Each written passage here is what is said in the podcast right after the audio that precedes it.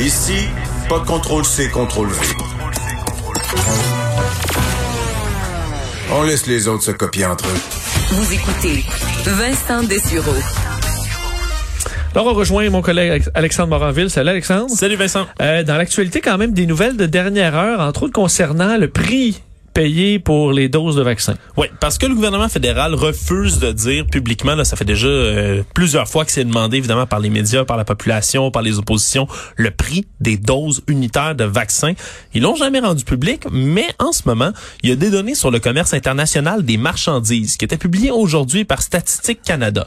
Le truc, c'est que quand on prend ça, quand on prend les données là-dedans, on a le prix que dépensé Ottawa pour des vaccins en janvier, soit 24 millions de dollars. Et si on compare avec le nombre de doses qui sont enregistrées avoir été obtenues par Santé Canada, Ouais. qui sont 695 275, Ça donne le prix. ça donne le prix quand on peut le calculer comme ça. C'est 34 et 50 le prix d'une dose unitaire de vaccin. 34 dollars et 50. Bon. Est-ce que, parce que les premiers vaccins de Pfizer, il me semble que c'était même un peu plus que ça. On payait, euh, dans décembre dernier, c'était 37 et 70 cents pour une dose de vaccin. Comparativement, là, par exemple, aux États-Unis, eux qui ont payé 24 et 80 à peu près pour leur dose unitaire de Ah ouais. vaccin Pfizer. C'est 35 dollars par contre aux États-Unis pour les doses de Moderna. Ça, c'est les données euh, du de Washington et du magazine Forbes. Donc, on n'est pas très loin pour cette partie-là, mais il y a d'autres plus loin. loin. On les a pas pas eu en rabais, en tout cas. Là. Non, effectivement pas. Puis là, on est près de 700 000 doses donc en janvier. On n'a pas le prix pour les autres doses qui ont été obtenues depuis, celles qui sont annoncées aujourd'hui. Il va y avoir là-dedans dans le mélange AstraZeneca, Johnson Johnson, etc.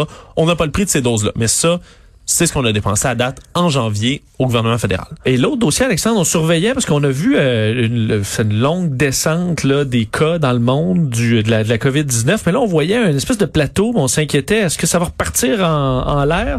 Et visiblement, non. Pas la pour l'instant. Ouais, la bonne nouvelle, là, c'est que l'indicateur s'est stabilisé. On est à 0 d'augmentation là euh, pour cette semaine par rapport à la plus semaine stable, dernière. là. Oui, le 0, point quelque chose, on s'entend, Mhm. mais euh, ça reste très très stable. C'est un, un peu en bas de 400 000 cas quotidiens là euh, cette semaine dans le monde. Alors on se retrouve après ça. Là, ça a descendu les cas là, la plus grosse baisse. On a descendu de 20% de nouveaux cas en Amérique du Nord, entre autres ici. C'est l'effet probablement des vaccins, de la diminution donc des nouveaux cas. En Afrique aussi, ça a descendu. En Asie aussi, mais au Moyen-Orient et en Europe, ça regrimpe. 10% de plus au Moyen-Orient, 8% de plus en Europe de cas par jour. Donc ça, ça remonte un peu dans ces régions-là. Est-ce qu'on peut s'inquiéter de l'Europe? On sent entre autres la Hongrie en ce moment qui expérimente vraiment une grosse hausse de, de leurs cas. Et ça amène une course au vaccin en Europe, c'est compliqué. euh, ils sont tous les pays sont frustrés. Euh, on a décidé d'acheter, on sait là, euh, de, de toute l'Union européenne ensemble, et ça amène tout un concept. Tu parlais de la Hongrie aussi, il y a des pays comme ça qui essaient de se battre pour avoir des doses à, à gauche, à droite. Ouais, c'est pas ça tout a le monde brisé qui- un peu l'union, euh, l'unité là, euh, Ouais, c'est pas le tout le dossier monde. des vaccins. C'est pas tout le monde qui a les mêmes concepts aussi non plus là, de, la, de la bonne entente en Europe. Hein? La, la Hongrie qui, qui dérive de plus en plus vers une, une dérive autoritaire. Tout à fait. D'ailleurs, on voit que quand t'es dans, quand tu vois d'autres pays vaccinés, puis toi tu l'es pas, on l'a vécu. Là, on va le vivre moins, mais on l'a vécu.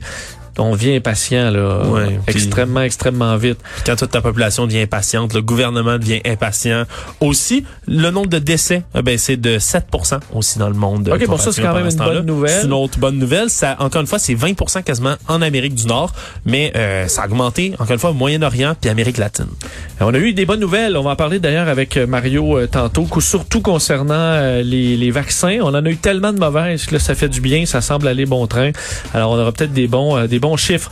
Euh, ben, merci à, vous d'avoir été là. Merci à Fred, Sébastien. On se retrouve, ben, on se retrouve avec